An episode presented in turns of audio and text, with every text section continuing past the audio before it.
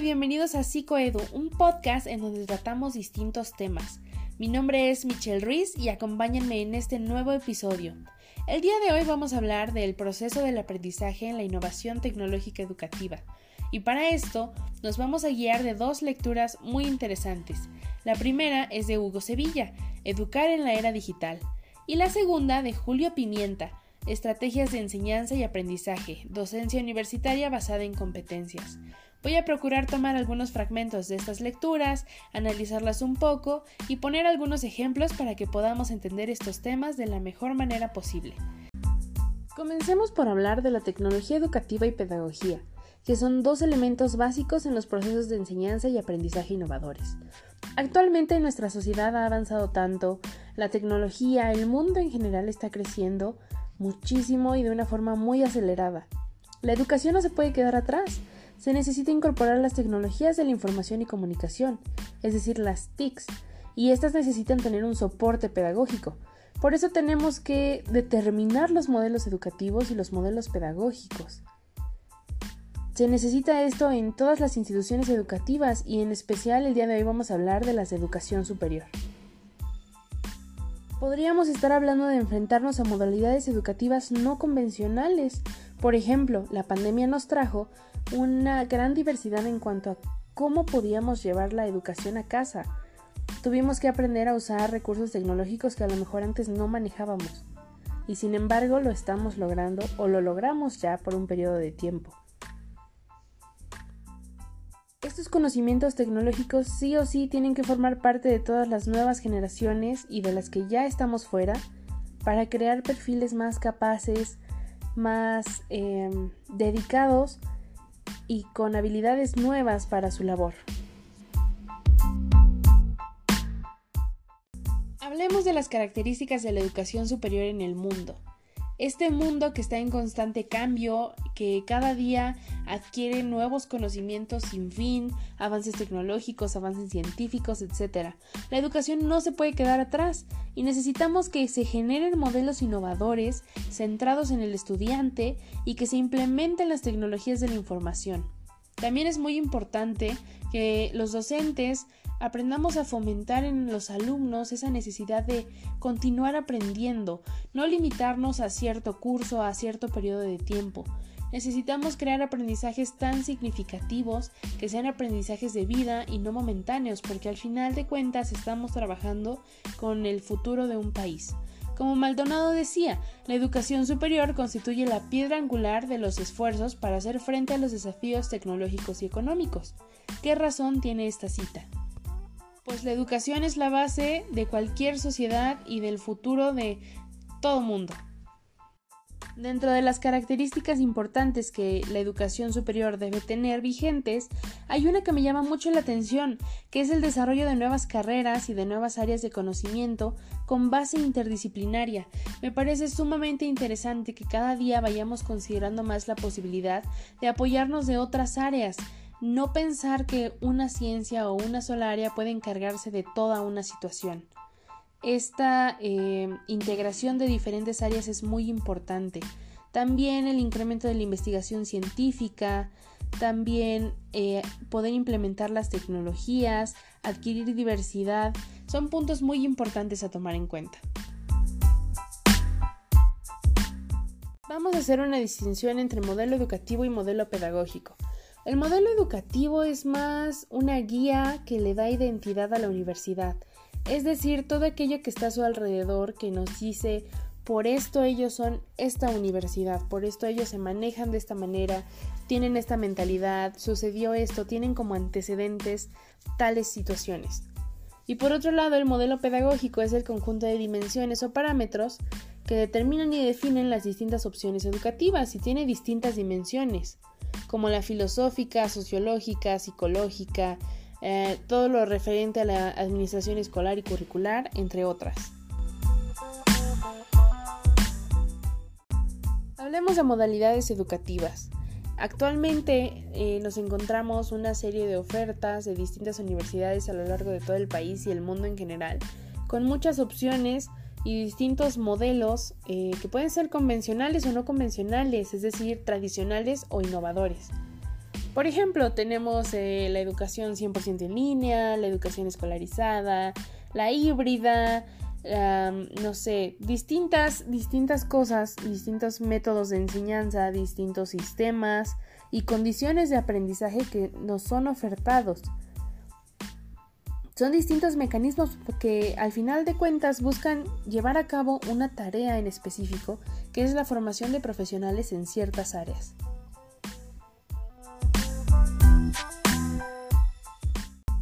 Ahora, en cuanto a las tecnologías de información y la comunicación en el marco de un modelo pedagógico, pues como lo mencioné anteriormente, la pandemia nos dio un golpe muy fuerte y tuvimos que buscar nuevos entornos educativos.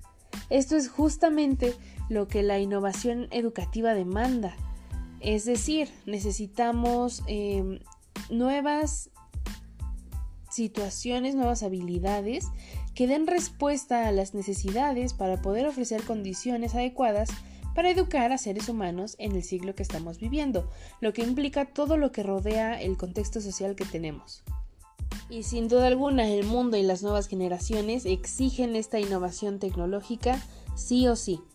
Y dentro de estas em, necesidades que deben ser parte de esta formación básica, tenemos que tener la autorregulación del aprendizaje, que también depende de nosotros qué y cuánto queremos aprender. Tener competencias digitales y también, ¿por qué no?, tener conocimiento de otras lenguas para acceder a más fuentes de recursos no quedarnos con lo que tenemos a la mano nada más, con lo eh, más cómodo que nos quede cerca como un mínimo esfuerzo, no, tratar de llegar más allá para que este aprendizaje sea real, sea verdadero y tengamos una diversidad enorme. Pasemos a la lectura de Julio Pimienta y ahora vamos a hablar de qué es un tópico generativo. Esto es una metodología que representa un desafío cognitivo para los alumnos que tendrán que resolver a través de una reflexión. Esto incluye temas, conceptos, teorías o ideas, las cuales son el punto de partida para la enseñanza de comprensiones profundas. Estas creo que son parte de las herramientas fundamentales de cualquier egresado de la educación superior. Es como parte de este eh, pensamiento crítico, de poder poner en juicio lo que se nos dice, ¿Cómo llevamos a cabo un tópico generativo? Pues se crea un espacio de reflexión junto con los compañeros o tal vez incluso con otras áreas que incite a, dar ideas de todos y que se lleve esto a un debate, a, un diálogo eh, para llegar a un, acuerdo, a alguna solución, eh, para que se encuentren la relación entre todas estas ideas y esto nos ayuda a solucionar problemas, identificar conocimientos previos, entre otras cosas.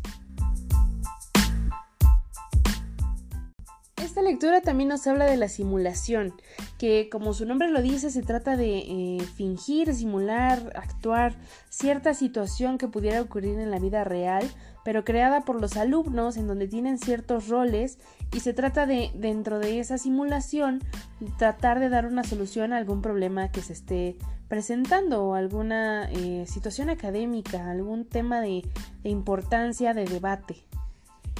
Esta es una práctica innovadora, también ayuda a solucionar problemas, transferir conocimientos, habilidades y capacidades a diferentes áreas de conocimiento y favorece la metacognición, la lectura nos presenta un ejemplo muy agradable sobre una investigación en un banco importante. Yo recuerdo mucho en mi carrera haber hecho alguna simulación en cuanto a un assessment center para reclutamiento de personal. Fue una, eh, una situación divertida que al mismo tiempo nos brindó mucho aprendizaje porque era una experiencia eh, que estábamos viviendo como tal, no era solo algo que leyéramos o escucháramos, lo estábamos viviendo muy, muy interesante actividad. Como otras actividades que nos pueden ayudar a desarrollar competencias, tenemos la creación de proyectos y el estudio de caso. Los proyectos son un proceso largo, a lo mejor un proceso que nos lleva tiempo. Necesitamos elegir un tema, qué queremos lograr con ese proyecto, hay que especificar ciertos puntos importantes, calendarizar todas las actividades que queremos llevar a cabo para poderlo cumplir en tiempo y forma. Los proyectos también nos ayudan a solucionar problemas, transferir conocimientos, habilidades, aplicar el método científico, un aprendizaje cooperativo, podemos trabajar mucho en equipo con los proyectos, podemos fomentar el, liderazgo positivo, entre muchas otras cosas. Y el estudio de caso me gustaría hablarlo más con un ejemplo de mi carrera. Yo soy psicóloga y por lo tanto eh, en mi carrera vemos muchos estudios de caso. Nos presentan casos relacionados a lo mejor a un trastorno, a lo mejor a un problema de aprendizaje o cualquier situación similar. Nosotros lo analizamos, a lo mejor lo podemos hacer en grupo, individualmente, en compañía del profesor y esto nos ayuda a ver ya un poco más eh, real una situación y todas las opciones que podemos pensar y tomar para llevarlo a una solución. Estos estudios de caso los podemos utilizar para desarrollar el pensamiento crítico, desarrollar competencias de comunicación, promover aprendizaje colaborativo y escucha respetuosa, solucionar problemas y aplicar e integrar conocimientos de diversas áreas. Ambas son actividades muy enriquecedoras. Vamos a hablar de distintas formas de aprendizaje, iniciando por el basado en problemas. Este es muy relacionado a la simulación. Vamos a enfrentarnos a una situación ficticia en donde tenemos una serie de problemas o situaciones que de acuerdo a las habilidades que según nuestra profesión nos dicta, debemos ir resolviendo. Esto puede ser un trabajo en equipo, eh, se necesita diferentes roles como miembros de equipo, por ejemplo, el líder, un secretario, un reportero, eh, debe haber reglas de trabajo muy importante. ¿Y para qué podemos utilizar esto? Pues nos ayuda a analizar con profundidad un problema, a desarrollar la capacidad de búsqueda de información, a vincular el mundo académico con el real, a favorecer el aprendizaje cooperativo. Todas estas situaciones que podemos vivir dentro de un aula son controladas y eso nos ayuda muchísimo porque estando fuera en el mundo laboral no vamos a tener este mismo control ni esta capacidad o posibilidad de experimentar de forma segura con un mentor, un docente que nos guíe sobre si estamos tomando un camino adecuado o no.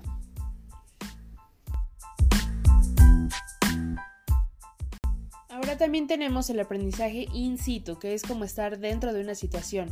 Pero en este caso ya vamos a hacerlo dentro de un entorno específico, un entorno real, no como una actuación o una situación ficticia.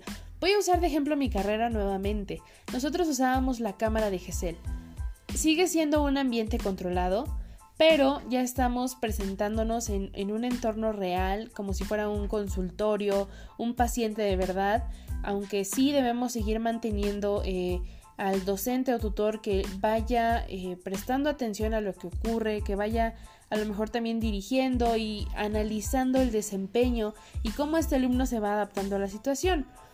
Muy importante, esta actividad creo que en especial nos ayuda a vincular el mundo académico con el mundo real, que es lo que más necesitamos como profesionistas, el poder eh, ver aplicado todo lo que hemos aprendido de manera teórica. Hay más tipos de aprendizaje que ya son un poco más prácticos, por ejemplo el basado en TIC, que implica que dentro de nuestra actividad o la metodología que estemos llevando a cabo vamos a incluir la tecnología, la información y comunicación.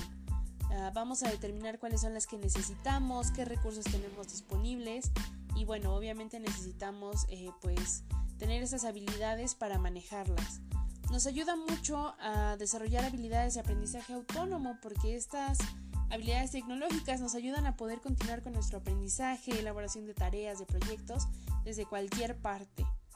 Y el siguiente aprendizaje, que también es muy práctico ya, es mediante el servicio, que justamente pues podríamos relacionarlo a lo mejor a un servicio social, que usualmente es al final de una carrera. Ya tenemos muchos conocimientos y ahora vamos a ir a un ambiente real, a practicarlo, a implementarlo. Aquí ya vamos a poder ofrecer, no sé, nuestro producto, nuestro servicio, lo que sea que estamos ofreciendo como practicantes, como profesionistas eh, en formación. Esto claramente sigue teniendo supervisión de alguien y que pueda dar seguimiento y retroalimentación a las actividades que se están llevando a cabo, para que así el alumno eh, pueda mejorar o, o desarrollar de mejor manera sus áreas de oportunidad. Usualmente en este tipo de servicios nos acercamos mucho a las necesidades de la población, ya nos va dando una idea real de cómo es el mundo laboral afuera y de cómo se vive nuestra profesión en cuanto a la población en general, cómo somos vistos, qué tan necesitados somos, etc. Ahora también hay otro punto muy importante que usualmente se implementa en todas las universidades que es la investigación con tutoría. Muchas veces y a muchos de nosotros nos han pedido una de estas investigaciones grandes y largas que requerimos de aplicar ya en, un periodo prolongado. Esas también se pueden aplicar, por ejemplo, en el servicio social.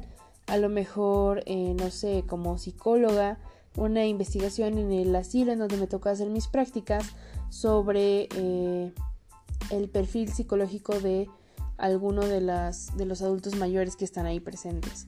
Y esto también lleva una tutoría, es decir, alguien que nos va guiando, que nos va retroalimentando, que nos va diciendo por aquí sí, por aquí no. Eh, nos ayuda a identificar problemáticas, también a encontrar las soluciones, nos ayuda a tener en cuenta la metodología científica, aprender a presentar los resultados también es muy importante, nos ayuda a hacer un análisis profundo del, problema y ya dentro de un contexto como tal, Creo que en esta en específico podríamos incluso incluir las famosísimas tesis que a muchos les piden para su egreso de una licenciatura. Una investigación grande final que de verdad aporte e impacte, eh, que sea novedosa, que implique que el alumno presente un esfuerzo real en esa investigación. Por último voy a hablar del aprendizaje cooperativo, un aprendizaje muy lindo en el que nos involucramos con un grupo de personas, vamos estableciendo metas de qué queremos lograr. Esto también se ocupa para solucionar problemas o conflictos eh, de una manera simulada, puede ser, en donde cada integrante tendrá un rol y las acciones que lleve a cabo tendrán que estar encaminadas a la solución de ese problema para alcanzar esa meta en conjunto. Ahora, ¿Para qué nos puede servir este tipo de aprendizaje? Creo que nos ayuda mucho a desarrollar las habilidades sociales porque tenemos mucha interacción con las personas con las que estamos trabajando. Es muy importante el trabajo en equipo tanto en la escuela como en la vida laboral real porque siempre vamos a estar rodeados de otras personas con quienes debemos trabajar. Y no necesariamente se trata de quién me cae bien, sino simplemente ser capaz de llevar un diálogo y respetar la opinión de todos y su toma de decisiones también. Esto dentro de un grupo también nos ayuda a identificar los líderes y que los alumnos conozcan sus habilidades y aspectos que deben mejorar para este trabajo en equipo. Sin duda alguna, las instituciones de educación superior tienen un gran reto frente a ellas. Educar a las generaciones de profesionistas del futuro no es tarea fácil. Hay muchos elementos que cumplir, muchas características que llevar a cabo, muchas tareas involucradas. En especial toda esta parte tecnológica que cada día es más necesaria y que cada día domina más este mundo. Como docentes también debemos estar muy bien preparados en cuanto a todos estos tipos de actividades y aprendizajes que puede haber dentro de un aula, aprendizajes controlados que pueden permitir vivir de forma real y aplicar todo aquello que hemos aprendido de forma teórica. Esperemos que la educación siga creciendo y que podamos convertirnos en educación de excelencia algún día. Esto es todo por mi parte el día de hoy. Muchas gracias por haberme escuchado. Hasta pronto.